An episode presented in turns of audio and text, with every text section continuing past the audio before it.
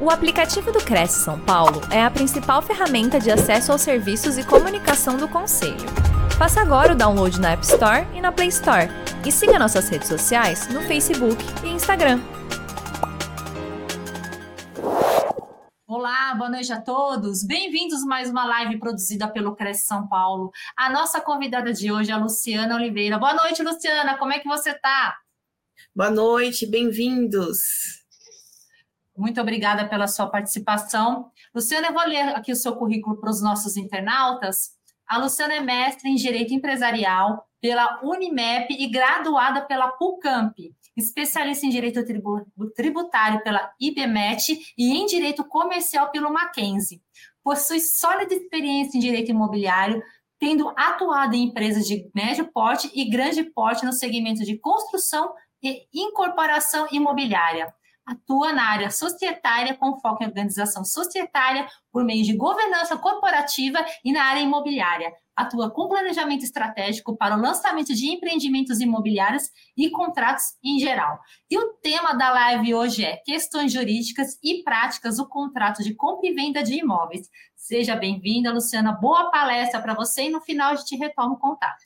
Espera aí um pouquinho, Cris. Eu queria primeiro te agradecer pela, pelo convite, pela oportunidade né, estar aqui com, e está aqui contribuindo com, com os corretores, né, que esse público aí que a gente que movimenta o país através da venda, da intermediação de empreendimentos, de imóveis, que todo que é o sonho de todo mundo, né?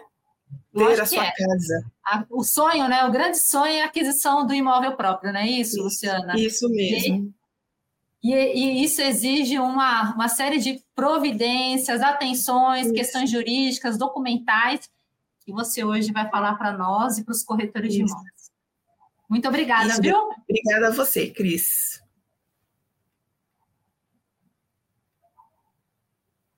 Vamos lá. Boa noite a todos. Bem-vindos à nossa live. Hoje eu vou falar sobre um tema que as pessoas não querem ouvir, né? Geralmente elas não querem falar sobre as questões jurídicas, mas ter fundamento jurídico para o seu negócio é o que vai trazer mais sustentabilidade para você como corretor e vai prevenir problemas, né? A gente sempre usa o jurídico como forma de prevenção, porque depois é muito mais custoso e também se ter tempo, né? Na verdade, a atividade do corretor ela envolve muito tempo, tempo de captação, de formalização, de negociação. Então é, é, é sempre bom tomar medidas preventivas. Vou me apresentar um pouquinho. É, eu sou Luciana, eu sou formada eu, pela PUC Campinas em Direito, depois eu fiz mestrado em Direito Empresarial e fui estudar um pouco de governança corporativa, né, que na verdade tem a ver com o fundamento do negócio, com a gestão de um negócio, aliando o jurídico e a gestão. Então, eu entendo que o jurídico ele é parte né, de um negócio, é, é, o jurídico deve atuar como parceiro de negócio, então se você, aí como corretor, não tem o jurídico, presta atenção nisso, né? Veja alguém de sua confiança para estar tá atuando com você de maneira preventiva. E hoje eu atuo com direito societário, então a gente fala de governança corporativa, a gente fala de sócios. Vai começar uma imobiliária? Alinha a questão societária como vai estar, qual a responsabilidade de cada sócio, previna, né? Eu já vou falar sempre sobre prevenção e vocês vão ver que um artigo do Código Civil também que trata, que trata disso. Então, o que é a promessa de compra e venda, né? A gente começa, por que, que eu estou falando de questões contratuais? Porque a gente precisa entender a finalidade de cada contrato. Então, a gente tem aqui, logo que a gente começa, na, formaliza uma negociação de, um, de compra de um imóvel, seja ele na planta, seja ele no, é, um imóvel pronto, a gente formaliza através de uma promessa de venda e compra, de compra e venda, né? Que é um pré-contrato. E esse pré-contrato está estabelecendo uma série lá de obrigações para o vendedor e uma série de obrigações para o comprador. Da parte do comprador, qual é a responsabilidade? Pagar o preço pelo imóvel. Da parte do vendedor, é mostrar as informações corretas, apresentar as certidões e depois lavrar a escritura pública, que é o meio de transmissão do bem. Então, a, a, promessa de venda e compra ela não transmite o bem aqui no Brasil. Na verdade, a, a transmissão ocorre através, primeiro, a parte escritura e depois registro, tem que ser formalizado através do registro de imóveis. Então, tem até um ditado que é muito usual, é quem não registra não é dono. E aí já começa uma das obrigações aí do, do próprio corretor. entender quem é o verdadeiro proprietário, quem é que está negociando essa venda, né? A pessoa que está negociando é o proprietário mesmo? Ou é alguém que está realmente se aproveitando da situação? Eu já presenciei, já estive, né? Como é, eu já trabalhei em incorporadora, já estive numa situação onde a gente viu um corretor vender é, imóveis que não existiam e ele recebia o valor, né? Foi aberto até um inquérito policial para apurar a prática de estelionato. Então, a gente começa a negociação jurídica através da assinatura de uma promessa de venda e compra. E aqui eu vou falar sobre alguns requisitos super importantes para você que é, na verdade, corretor. E o primeiro deles, gente, parece besteira, mas a gente vai falar da qualificação das partes. Por que qualificação? Porque a, partir da qualificação a gente tem uma série de questões, até requisitos para a validade do contrato. Lembrando que você, corretor, você tem que fazer essa venda, não só fazer toda a negociação, mas tornar essa venda válida, né? E como ela é válida? Então, o primeiro ponto aqui, a cláusula, que é uma cláusula essencial do contrato, é a qualificação das partes. Então, primeira coisa, é conferir se o vendedor realmente é proprietário. Então, você vai pegar a matrícula do imóvel, lá analisar se essa matrícula é realmente é, se a pessoa que está vendendo o imóvel é efetivamente que detém o direito de propriedade, se às vezes tem alguma alguma obrigação aí que não foi cumprida, se não tem um inventário que não foi formalizado, se tem alguma transmissão que não foi efetuada. Então você vai analisar, ou por exemplo, uma coisa que a gente às vezes não vê, que é um segundo ponto do objeto. Ah, o imóvel está lá como, como terreno, mas já houve uma construção. Isso é um ponto que a gente analisa logo no, no marco D lá, começa a analisar isso, já pega essa documentação do cliente, né, para conferir se realmente você está negociando com a pessoa certa. E um ponto super importante é: o vendedor é casado e qual o regime de casamento desse vendedor? Vendedor e tá do comprador, né? Mas especialmente do vendedor. Por quê? No direito aqui no, no Brasil, tá aqui o, o artigo 1647, Diz que, ressalvado o disposto no artigo 1641, 48, nenhum dos cônjuges pode, sem autorização do outro, exceto no regime de separação absoluta, alienar ou gravar de ônus dos bens imóveis. Então, a transmissão de bens sem que o cônjuge assine, aceite, esteja no negócio, esteja ciente do negócio, pode causar anulação da venda. Então, é importante isso porque a gente, no Brasil, tem o um regime de comunhão parcial, comunhão universal ou de separação de bens. Isso significa que, na constância do casamento, comunhão parcial, na constância do casamento, todos os bens que eu adquiri, ou você, né, ou adquiri, é, pertence aos cônjuges, pertence aos dois, não só a um só. Então, é importante ficar isso, porque essa questão é causa de anulação do contrato. E aqui também fala prestar fianças ou aval, né? Porque eu estou dando em garantia ao bem. Então, eu, por quê? Pode, eu posso perder o bem né? se eu for fiador, não houver o pagamento pelo locatário daquele, daquela locação, e eu ofereci um bem em garantia, esse bem pode ser perdido. Então, para não houver, haver prejuízo no casamento, prejuízo para o meu cônjuge, eu preciso aí que haja participação do cônjuge na venda na, na compra ou alienação, né? Alienar ou gravar. Gravar é dar em garantia. E agora a sociedade empresarial, quando a gente está falando tanto de holding, né? Mas a sociedade empresarial, o que, que acontece? Isso também é um cuidado que precisa, que é real e que precisa acontecer de fato. Por quê? É, na sociedade empresarial, aqui tem até um artigo, que é o 1015, ele trata dos deveres do, dos administradores.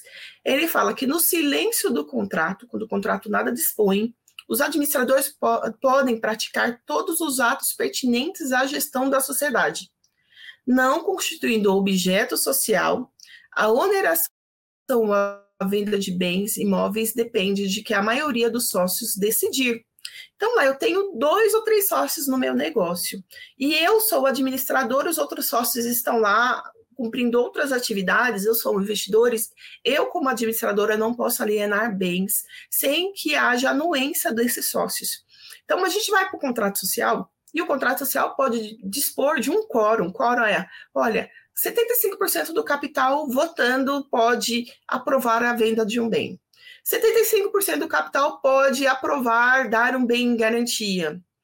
Então, a gente precisa ir para contrato social para que o para prevenir que o administrador não tome decisões ou não pratique atos que não sejam condizentes com a liberdade que ele tem contratual no contrato social, para ele não ir além da competência da atribuição que ele tem.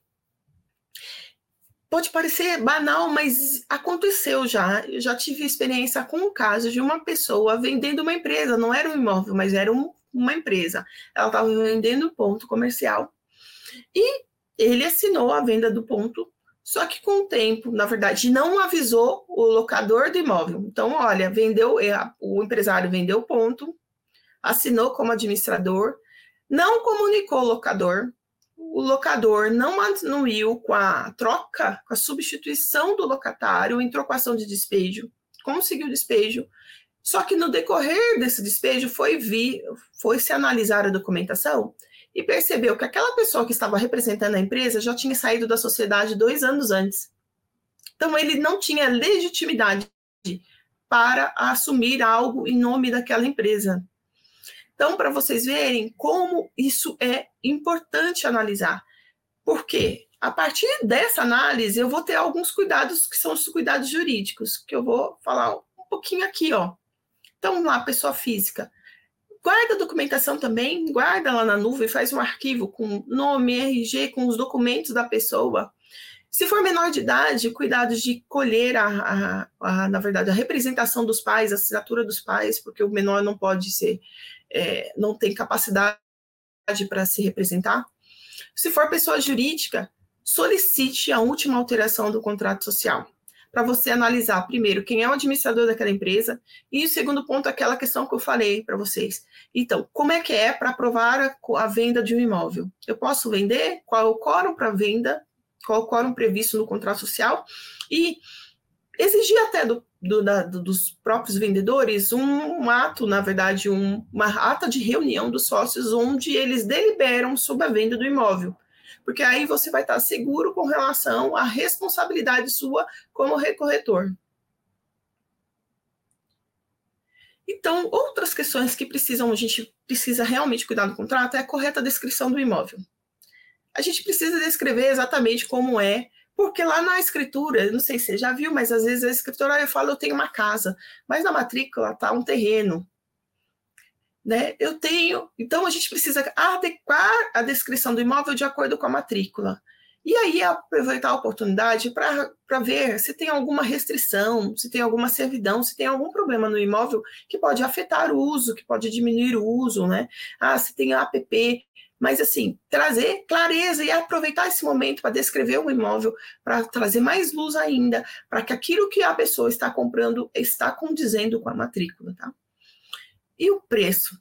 Preço é essencial, né? Trazer, olha, qual o momento de eu pagar esse preço? Quanto é que eu vou pagar? Vou pagar parcelado? Se eu vou pagar parcelado, se eu vou, né, se o vendedor vai receber parte de maneira parcelada, como vai ser esse parcelamento? Vai ter reajuste essas parcelas? Vai ter juros? Vai ter correção monetária? É esse o momento de haver esse tipo de negociação, de trazer clareza sobre isso.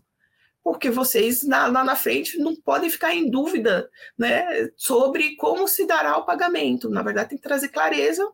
E qual a penalidade por não pagamento? A penalidade Vai haver rescisão contratual? Não pagou? Não pagou 50%? O que, que vai acontecer? Pagou 50% não pagou os demais, né? Então, isso é importante que esteja muito claro para que as partes, na verdade, nossa, eu gosto muito de trazer clareza e boa fé à relação contratual, né? Por quê? Porque o contrato tem que olhar para o contrato e falar: meu, o meu limite é esse. O limite do, do vendedor é esse, o limite do comprador é esse traz uma, uma transparência e boa fé na relação também. E análise de risco é um ponto super importante. Né? Por quê? Às vezes a gente compra, a gente, gente, às vezes sabe que a compra muitas vezes é emocional, né? Até estava lendo o livro de venda que fala de venda de imóvel e o, E a pessoa que estava estava apresentando, estava ensinando sobre venda, falou: olha, a maioria das vendas é emocional, e quem compra muitas vezes é a mulher, né? Então, né, você sabe muito mais do que eu sobre isso, mas aí a gente tem que tomar cuidado, porque isso pode afetar a minha venda. Vocês trabalharam, levaram o comprador para vários imóveis, trabalharam efetivamente anúncio, gastaram com anúncios, né? E muitas coisas tem por trás o trabalho do corretor. Então, essa análise é super importante. É, inclusive, a gente vai conversar sobre isso, porque o Código Civil tem uma, uma disposição que traz uma responsabilidade do corretor.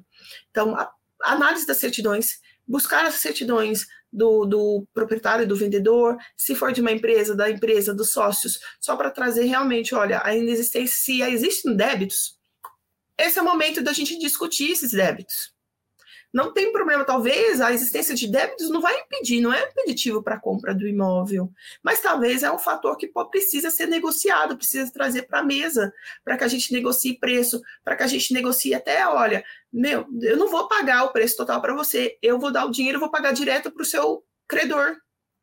Porque afasta do comprador o risco de perder aquele bem por causa de uma eventual fraude. Então, análise de risco é um momento propício para a gente discutir eventuais situações que possam causar dano e prejuízo para ambas as partes, porque vocês estão intermediando uma relação, né, e uma relação feita com boa fé, mas aí vocês avaliam, olha, dá para discutir qual é o risco. Tem, olha, mesmo que eu, eu quero, o comprador quer comprar esse imóvel, mas não tem, o vendedor não tem outro imóvel para garantir, por exemplo, eventual dívida. Já coloca ali no contrato. Olha, existem, está ciente que existem dívidas XXX, conforme certidão de protesto, conforme certidão de execução, certidão de executivos fiscais, porém o, o vendedor tem outro imóvel que ele se compromete a dar em garantia para eventuais dívidas. Então, isso daí facilita, na verdade, vai trazer clareza ao relacionamento de vocês. Outro ponto importante para trazer clareza, que é o prazo da outorga da escritura após o pagamento integral. Então a gente tem lá, na, na verdade, é, olha, pagou, cumpriu o prazo, tem que otorgar a escritura. Às vezes a gente dorme disso, né? A gente fica lá, meu, paguei, deixa lá dormindo, mas isso é um ponto. Não sei quantas vezes eu já vi, né? Eu tive casos, inclusive na família, de pessoas que não otorgaram escritura, até de loteamento, e no final, quando foi fazer a escritura, a loteadora já tinha se encerrado, ou aquelas os vendedores já tinham morrido, precisava fazer inventário. Então, o melhor momento para se regularizar é agora. Pagou, já faz a escritura, já deixa ela pronta, depois leva a registro e encerra o ciclo de formalização da compra do imóvel. Isso é um papel que é muito interessante que o próprio corretor, às vezes, oriente o seu cliente, né? Oriente o comprador outro ponto, né, que para vocês é super importante, que é o resultado do trabalho de vocês, que é a corretagem. E, em regra, a comissão é devida pelo vendedor. No entanto, as partes podem mudar essa negociação, podem colocar essa obrigação para o comprador, como aconteceu né, nos casos de imóveis vendidos na planta, em que, na verdade, quem assumia a obrigação de pagar a corretagem era o comprador. Então, isso é uma coisa que pode ser discutida entre vocês, mas precisa estar prevista no contrato, para que não haja dúvida com relação à responsabilidade. Mas, em regra, quem vai pagar é quem presume-se que contratou a prestação de serviço é o vendedor. Aqui, outro ponto são as cláusulas resolutivas, que é um nome difícil, mas o que, que é? Cláusulas que, que, que simulam uma eventual resolução do contrato contrato, como o contrato se resolve. Quando o contrato tem que se extinguir, finalizar aquela, aquele contrato porque tem alguma questão que não não está condizente, que, que realmente é impeditivo para continuar aquele contrato. Então, essa cláusula permite que as partes discordem sobre situações de necessidade de rescisão do contrato por eventual descumprimento de direitos e obrigações inicialmente avançados. A gente usa muito essa cláusula no caso de, por exemplo, ah, vai lá, pega a certidão, a gente coloca um prazo para fazer essa análise de certidões. Olha, em tantos dias nós vamos avaliar essas certidões para ver se é viável a compra desse imóvel. Se não for viável, o contrato se resolve, se extingue, é, ninguém vai pagar nada para ninguém, né? O direito até da comissão vai ser depois de apurar, depois de passar essa fase, não antes. É, mas essa cláusula é importante. É importante para realmente trazer essa clareza que eu, que eu tanto tenho falado no contrato, né? Então, ela fala que, afinal, essa cláusula vai permitir que as partes cheguem à solução de qual seria a melhor forma de resolver aquela desavença que eventualmente poderá ocorrer de forma antecipada, preventiva e satisfatória para os envolvidos. Então, vamos lá. A VAS passa análise de certidão. Ah, apurou lá, tem dívida, há um risco de fraude? Coloca ali na cláusula resolutiva, se houver essa situação, o contrato se extingue, é, é devolvido o sinal, não é devolvido o sinal, mas todas essas questões têm que estar amarradas contratualmente. E o outro ponto que é a hipótese de rescisão contratual. Em que momento, qual situação o contrato se extingue? Resolve, é extinção contratual. Se há de boa fé, se, se há má fé, se o descumprimento, ó, descumpriu as parcelas, não está pagando, o contrato se extingue, perde os direitos, perde o, o pagamento. Ou é, um cumpriu a obrigação ou não apresentou as, as certidões, é, o contrato se extingue mas trazer essas cláusulas aí, olhar para elas com cuidado, vai trazer aí um sucesso maior na, na, na sua tratativa, naquele trabalho que você tem desenvolvido há muito tempo. E uma coisa, né, que a gente né, tem visto, inclusive, essa é uma decisão do STJ, né, Superior Tribunal de Justiça, que ele aponta que a, a atuação do corretor ela está vinculada ao Código de Defesa do Consumidor. Então, geralmente se presume o que, que o Código de Defesa do Consumidor presume?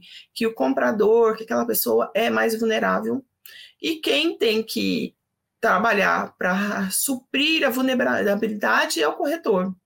Então, aqui, olha, fala, a, a, a, a relação tem a ver com uma relação de consumo. E quando é relação de consumo, a gente tem várias obrigações aí, inclusive publicidade, transparência, boa-fé, a responsabilidade pelo, pelos vícios. Então, o Código de Defesa do Consumidor traz uma série de coisas aí que precisam ser observadas. Direito de arrependimento, sem justa causa. É claro que a gente tem que analisar cada caso, mas isso é importante a gente observar. E ah, falando sobre responsabilidades do corretor, né?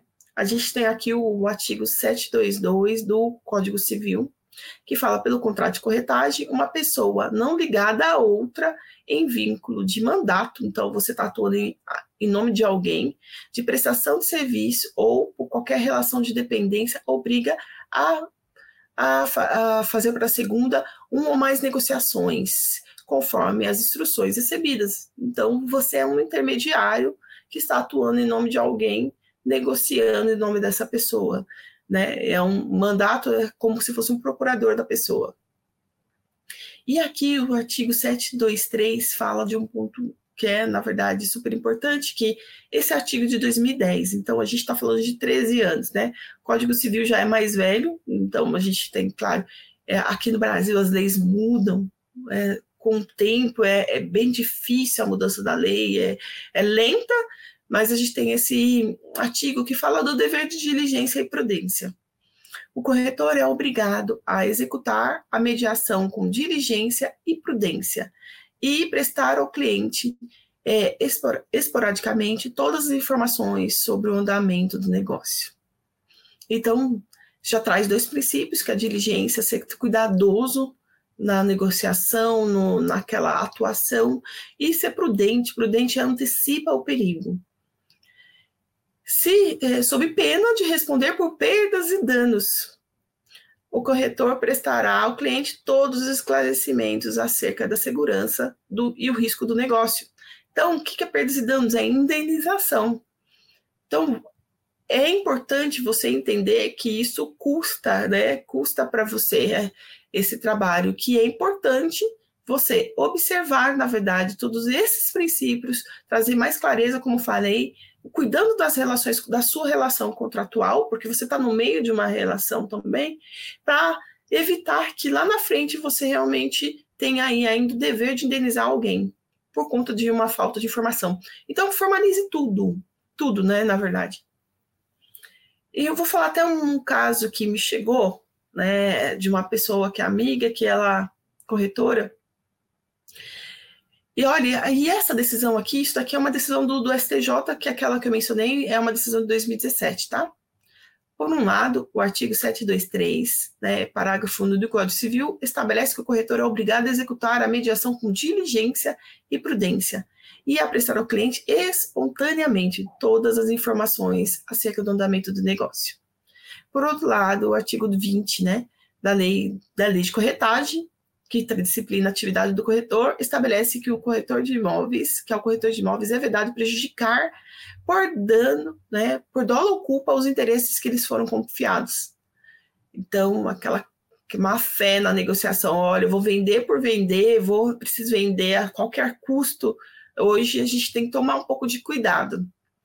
Cabe ao corretor de imóveis diligentemente se inteirar e prestar informações usuais e notórias acerca do título de domínio exibido. Então, análise da matrícula, pega a matrícula, vê se tem algum ônus, vê se tem penhora, dá uma olhada nas certidões de distribuição de executivos fiscais, certidões de distribuição de processos cíveis, dá uma olhada nisso, vê se tem alguma coisa que vai afetar aquela compra. Né, para ver ó, a regularidade da cadeia dominial, ver lá os antigos proprietários, como foi a venda, né? Isso é super importante para prevenir realmente problemas. Então, para conduzir com a ineficácia, né? evitar a ineficácia, nulidade ou anulidade do contrato de compra e venda. É, a gente sabe que prevenir é sempre muito mais barato, muito melhor. Então, esse momento, vai lá, dá uma olhada na matrícula, pega a matrícula e destrincha ela. Vê lá quem é o proprietário atual, tem alguma penhora, pega também se há um processo, é, se há uma pessoa jurídica, dá uma olhada no processo trabalhista. Tem certidões que você tira lá né, no site do gratuitamente e você realmente aí está tomando os deveres de cuidado de diligência que o artigo 723 determina. A base do que eu estou falando está numa, até numa decisão judicial que foi levada por conta de uma demanda judicial é, que ocorreu porque um corretor entrou com uma ação contra o comprador, né? na verdade ele entrou contra o comprador que desistiu da venda. E a demanda chegou ao STJ que tomou essa decisão. E né, na decisão, olha, uma parte do, da decisão fala o seguinte: é dizer que cabe ao corretor diligentemente se inteirar e prestar informações usuais e notórias acerca de todo título de domínio pelo vendedor, da regularidade da cadeia dominial, da existência ou não da, de gravames reais. Então, gravame penhora, uso capião, é, um, né, é, uma, é uma restrição ao direito de, de, uso, de uso da propriedade, então não dá para vender sem a renúncia do uso capião. Né? Eu, por exemplo, já fui acionada por uma pessoa que queria vender o imóvel que ela já doou. Ela já tinha doado. Para ela entender que a doação tinha sido efetuada, foi um pouco trabalhoso, porque a pessoa tem aquela sensação de que o dia é dela ainda, né?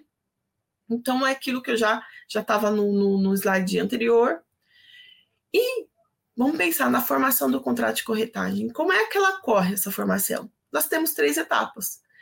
Captação, né, que você fala capta, o cliente se capta o imóvel, né, pegou o imóvel, olha lá, né, o vendedor te procurou, eu quero vender esse imóvel. Ou o comprador chega para você falando, preciso do imóvel nessas condições. Então você me, você lembrar, eu tenho naquele condomínio uma pessoa X, a Luciana, eu vou chamá-la. Como eu recebo várias pessoas, corretores que me chamam, Luciana, você está vendendo seu imóvel ainda? Daí não. Daí eu falei, mas eu sei de pessoas que estão vendendo, vou pedir autorização para elas. Uma coisa que é importante, LGPD, né? vou pedir autorização para elas, o consentimento delas para transferir para você a, a informação, o nome e o telefone. A gente tem, tem, que tomar cuidado com isso também. Eu não posso sair à torta direita ligando e pegando contato de todo mundo, né? Sem autorização. Porque senão a gente está também, a gente também está infringindo outra lei que trata de proteção, de dados pessoais. Então, aproximou as partes. Fechamento do negócio, fez a proposta, formalizou a proposta por escrito, pega o escrito assinado. E esse foi um caso, inclusive, que eu quero compartilhar com vocês que uma pessoa me procurou, porque ela estava com uma cliente, um cliente que queria comprar um imóvel, e ela tinha um imóvel alugado num condomínio que a pessoa queria. E ela ligou para a pessoa, para a locatária, falou, locatária, se eu posso receber, pode receber uma pessoa que está interessada nesse imóvel? Ela pode. A pessoa até se vender para mim é melhor, porque eu não vou pagar a multa contratual por por sair antes do prazo. Então a pessoa foi, foi lá, na verdade, visitou o imóvel, gostou do imóvel, né? Chega, começou a negociar, né? Chegou no valor, só que nesse meio tempo, esse comprador, agindo de má fé, foi em outra imobiliária, pegou os dados, conseguiu contato também, conseguiu visitar outro imóvel, o mesmo imóvel com outro corretor e fechou a venda a compra com esse corretor. Então, a pessoa, a primeira pessoa que levou ele para ver aquele imóvel ficou a ver navios, porque ela não formalizou aquela visita, não documentou, olha, hoje estou indo tal data, na tal horário, com tal pessoa, fazer a visita nesse imóvel. Ela não documentou. O que, que aconteceu? É claro que isso é possível, passível de discussão judicial, mas é muito mais desgastante você ir para o judiciário do que você prevenida. E aconteceu que ela perdeu, conseguiu, outra imobiliária finalizou a venda e ela perdeu, né, perdeu o direito àquela corretagem, aquela taxa de corretagem, que demandou tempo, recurso, né, desgaste para ela fazer toda a intermediação. E o terceiro ponto é execução do contrato. Formalizar o contrato de é, o compromisso de venda e compra ou a escritura pública, né? Aí sim se formaliza, se concretiza o trabalho do corretor, que tem direito a, daí ele dá, ele percebe o direito a receber a sua remuneração. E falando de remuneração, né? O artigo 725 fala que a remuneração é devida ao corretor uma vez que tenha conseguido o resultado perseguido. Então, assinou o contrato, direito à remuneração teve êxito no contrato, teve êxito naquela venda, formalizou aquela venda. Por isso faz todo sentido você participar ativamente da, da parte inicial, que é da formalização do contrato, para você garantir que essa venda seja não tenha problemas no decorrer da jornada dela. Então, lá, o 726. Iniciado ou concluído a negociação diretamente entre as partes, nenhuma remuneração será devida ao corretor mas se por escrito for ajustado a corretagem sem exclusividade. Então, é, iniciado entre as partes, diretamente, olha, uma pessoa olhou, viu o imóvel, é, viu aquele imóvel, gostou daquele imóvel, negociou direto com o vendedor, mesmo que não tenha participação do corretor, se ele tem um contrato de exclusividade, e eu sei que hoje tem imobiliárias que só trabalham com exclusividade, a maioria não trabalha mais com exclusividade, né? Mas algumas sim. Ainda assim, se for exclusividade, o, o corretor tem direito ao recebimento da sua remuneração. Se por, se por não haver é, prazo determinado, né, é, o negócio jurídico fizer, na verdade, se foi dispensado, deixa eu até, gente, tô, tô um pouquinho, tá difícil um pouquinho de ver aqui, vou ver em outro slide, tá? Facilitar um pouco a vista aqui. Se por não haver prazo determinado, o dono do negócio dispensar o corretor e o negócio se realizar posteriormente como fruto da sua mediação, eu já aconteceu isso, já viu esse caso? Você começou a negociação, não teve fruto agora, mas daqui a um tempo você sabe, nossa, já vi que a pessoa formalizou aquela compra. Eu já vi isso e é muito sério. Eu já vi, inclusive, uma situação onde a pessoa captou, é, e essa era um imóvel mais para um negócio, foi lá, buscou o imóvel, buscou aproximar as partes, a, a, a negociação não teve efeito naquela época, naquele momento. Depois de um tempo, o corretor conversando com aquela proprietária, uma mulher proprietária, soube que aquela venda foi efetuada eu acho que a pessoa nem se tocou que contou, ah, mas a venda foi efetuada. Olha que problema, né? E é um problema real, acontece. Por isso, formalize. Seja por e-mail, contrato, formalize aí que você está fazendo essa intermediação, registra isso, né? Então, será devido, nesse caso é devido à, à corretagem, é necessário pagar, né? Mesmo depois, e pode acontecer da pessoa esconder as informações para não honrar o pagamento. E aqui o 728 fala: se o negócio se concluir com a intermediação de mais de um corretor, a remuneração será paga a todos em partes iguais, salvo ajuste em contrário. Se você negociar, olha, eu vou, eu estou em parceria com você, eu, você tem um imóvel que eu quero, isso e, a, e o proprietário só negocia com você, vamos junto. Eu recebo 60, você, é, você 60 e eu 40, ou ao contrário, ou meio a meio. Se não combinar nada, é meio a meio, né? Será feita a pagamento em partes iguais. Mas se combinar, será diferenciada a remuneração. Mas quando é devido à comissão do corretor, né? Qual momento é devido? Em regra, ela é devida somente no êxito, com a assinatura do compromisso de venda e compra. Mas, gente, acontece que já houve algumas decisões judiciais que considerou em casos excepcionais a comissão foi devida em razão do abuso do direito de desistir. Quando a pessoa não tem nenhum motivo, formalizou tudo, começou a caminhar, estava tudo bom, de repente a pessoa não desiste, não tem justificativa para aquilo, mesmo antes da conclusão do contrato. Mas isso é um caso que tem que ver caso a caso. É importante analisar isso e, olha, não tem motivo. Se não tem justa causa, justo motivo, caso a gente fala de caso fortuito foi seu maior, algo, algo que realmente gere o direito dela desistir, isso pode acarretar para o vendedor a obrigação de arcar com uma corremissão de corretagem, mesmo somente na fase inicial aí de formalização da proposta, onde está prestes a formalizar o contrato, tá? E uma coisa importante aqui: desistência ou arrependimento. Né? Você já viu cláusulas ali, não sei se nos contratos que vocês usam tem, né? Mas a cláusula que não é, é vedado o arrependimento. E esse contrato, a, o meu sucessor tem obrigação de cumprir. Então, essa cláusula é importante, porque ela fala: não, você não pode se arrepender. E, nesse ponto, a ministra Nancy Angriri, do STJ, disse, disse o seguinte: a não realização do negócio por força de, do conteúdo de uma dessas certidões da fase de avaliação, implica em mera desistência, não arrependimento. Não é arrependimento, é só desistência, o que torna inexigível a comissão ou mais propriamente ditos honorários decorrentes da corretagem. Então, lá, se tem problema a comissão, a, se tem algum problema nas certidões, isso você, corretor, você pode prevenir?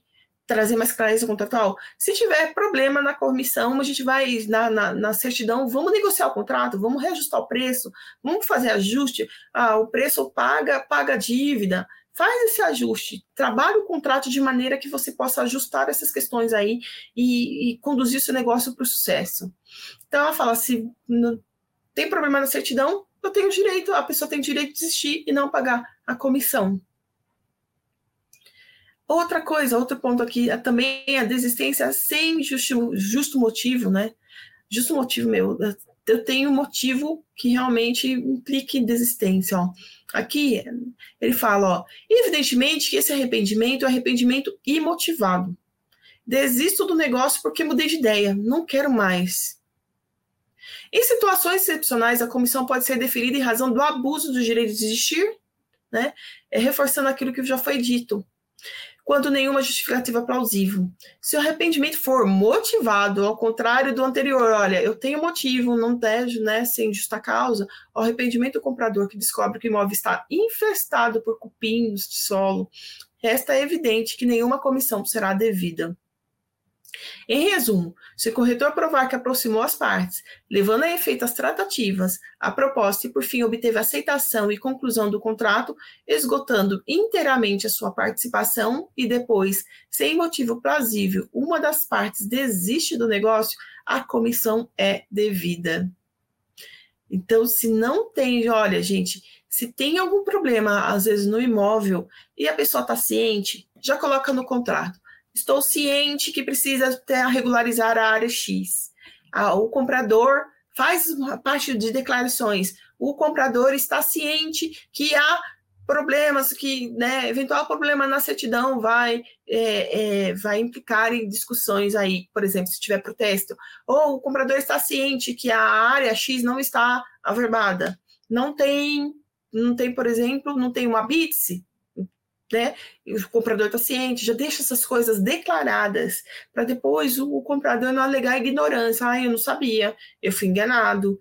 Mostra, não, você não foi enganado. As coisas estavam claras, né? Claras, evidentes. Ah, tinha débito do IPTU? Está lá. Olha, está ciente, já tira a certidão, às vezes em cidades, cidades que é fácil tirar, fácil e rápido. Oh, está ciente que existe um débito de IPTU no valor X, que será negociado, quem vai assumir a responsabilidade desse débito? Vai descontar do preço, né? Então, já coloca essas coisas no contrato para você prevenir aí problemas futuros, tá? E aqui é, fala a remuneração não cabe o pagamento da comissão de corretagem quando, apesar da celebração do compromisso de venda e compra, a negociação se revele precária e incompleta em relação à análise dos documentos concernentes ao imóvel e ao vendedor, subordinando o pagamento do sinal à rigidez das certidões cartorárias. O desfecho daquele caso do STJ que eu falei para vocês foi esse. A, o corretor entrou com a ação com o objetivo de obter a remuneração pelo trabalho de corretagem. Só que durante o. Na, quando obteve as certidões foi apurado que existia uma dívida numa execução fiscal de 80 mil reais. Eu não sei qual é o valor da venda, mas 80 mil reais. E o comprador falou: isso pode comprometer a venda, pode dar alguma fraude. É, a fraude a fraude aos credores, né? E a venda pode ser anulada. Então, ele extinguiu, finalizou aquela compra. Só que o corretor, se sentindo direito, se sentiu lesado se sentiu no direito de obter lá é, uma decisão judicial. E na decisão judicial, o que, que realmente a decisão final foi? Se houve, há indícios de que aquela venda poderia causar prejuízo, na verdade, não é devida à comissão. A gente volta lá para o artigo 723, dever de prestar informações, dever de, é, de, de prestar periodicamente informações. É o seu dever. Às vezes a pessoa que está comprando não tem tanto conhecimento quanto você. Então, é importante que você é, atue de maneira preventiva aí, formalizando as negociações, né? Formalizando. Eu gosto bastante também de usar a ferramenta de considerandos, né? Em algumas compras, é, compra e venda, a gente coloca lá os considerandos né? e nos considerando também coloca todas as informações aí decorrentes da, daquela compra e venda, de situações que são relevantes para o contrato. Ou trabalhar com as declarações, ó, vai lá, abre uma causa, declaro, com eu, comprador, declaro que estou ciente disso, declaro que eu sei que tem débito com o Receita Federal, sei, danã, e estou ciente disso. E aí você realmente ganha aí, é, é, ganha em prevenção para fazer que esse contrato de fato seja vá até o fim, seja formalizado.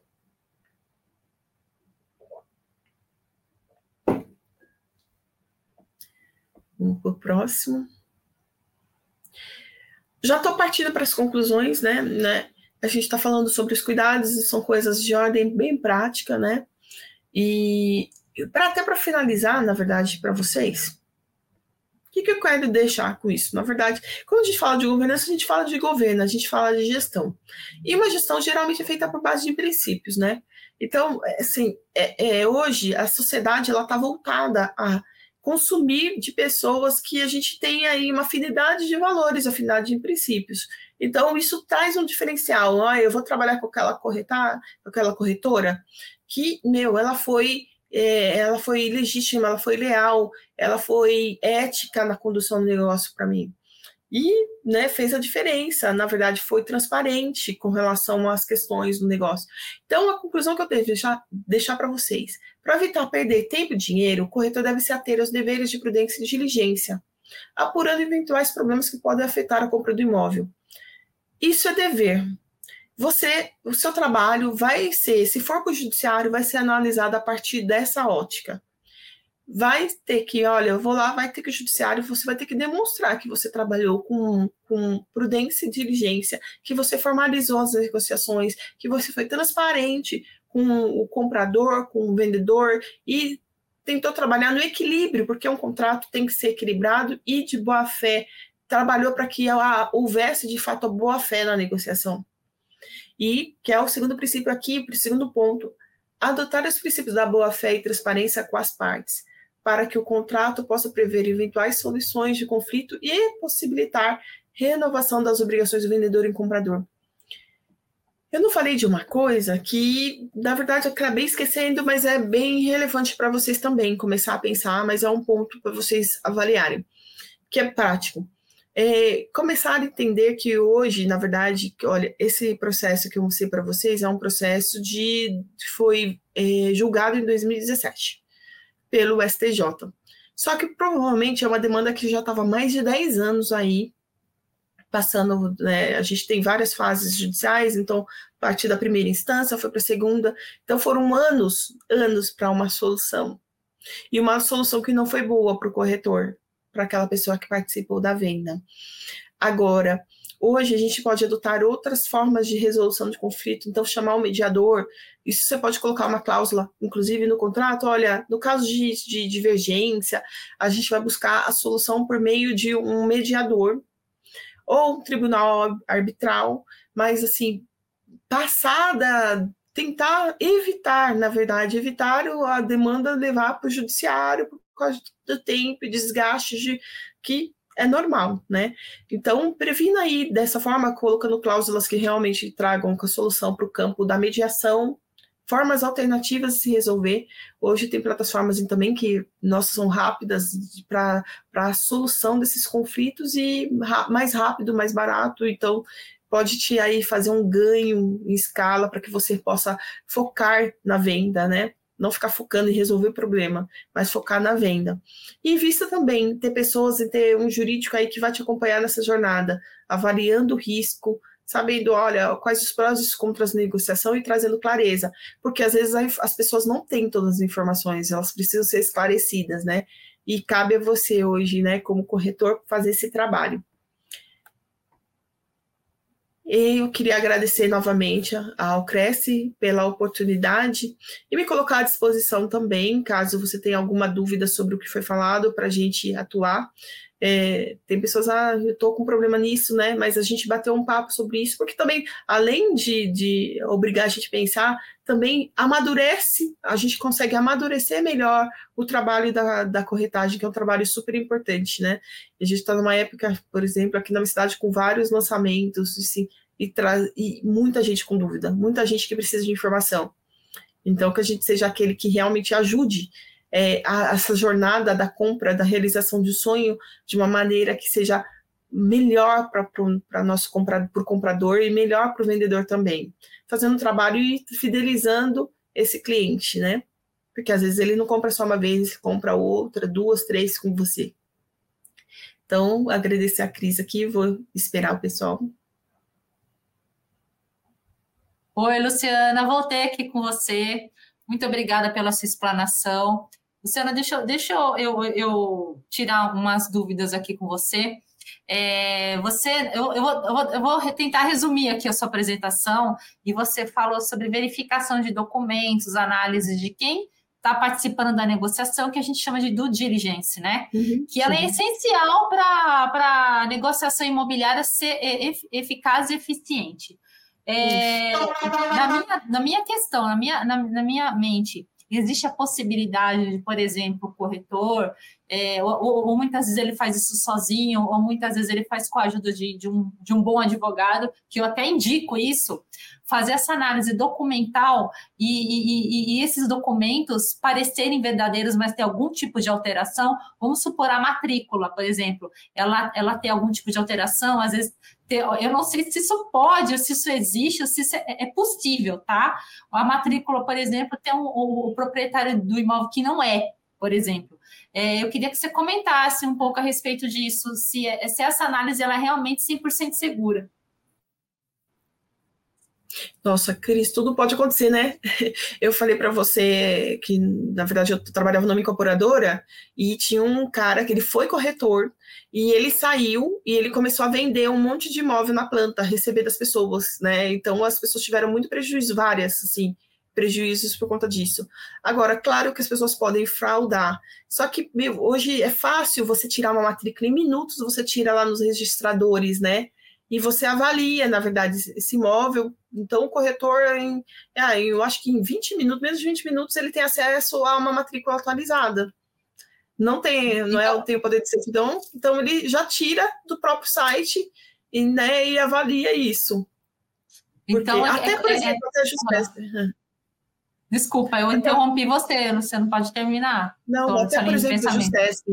Olha só que, que, que, como eu falei, tinha um caso que a pessoa vendeu um, vendeu um ponto que ela não era mais sócia.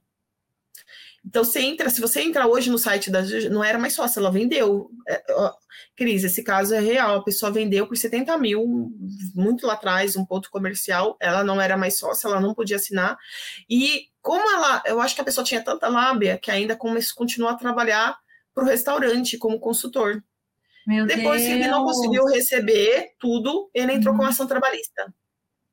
Meu alegando Deus. que ele era funcionário. Então, tem muita gente que de fato age com má fé. Mas o que que faz hoje? Entra no site da junta comercial, faz tá. o cadastro e pede a certidão, né? É, é, é Online. E pede a tá. certidão. Você é uma pessoa jurídica, pega isso, é, peça, pega esse documento e você vai ver se a pessoa é sócia, se não é, porque senão você, é, é, anula o contrato, né? É, é cláusula de pode causar nulidade. Então, uma certidão, todas as certidões, é importante que é, você pode tirar, fazer, entrar no site TJ, pedir a certidão aí online. Sim, é rápido, eficiente e, e é possível conseguir isso de forma né, verdadeira. Luciana, Sim. eu queria agradecer aqui a sua participação na nossa TV. Muito obrigada pelas suas informações. E eu espero você em outras palestras, quem sabe presenciais, né? Aqui no, na sede do Cresce. Muito obrigada de verdade. Obrigada a você, Cris. Obrigada, obrigada, obrigada a todos. também. E, e boa noite para vocês, bom descanso. Boa noite. Obrigada, viu, Lu? Tchau, tchau, gente. Tchau.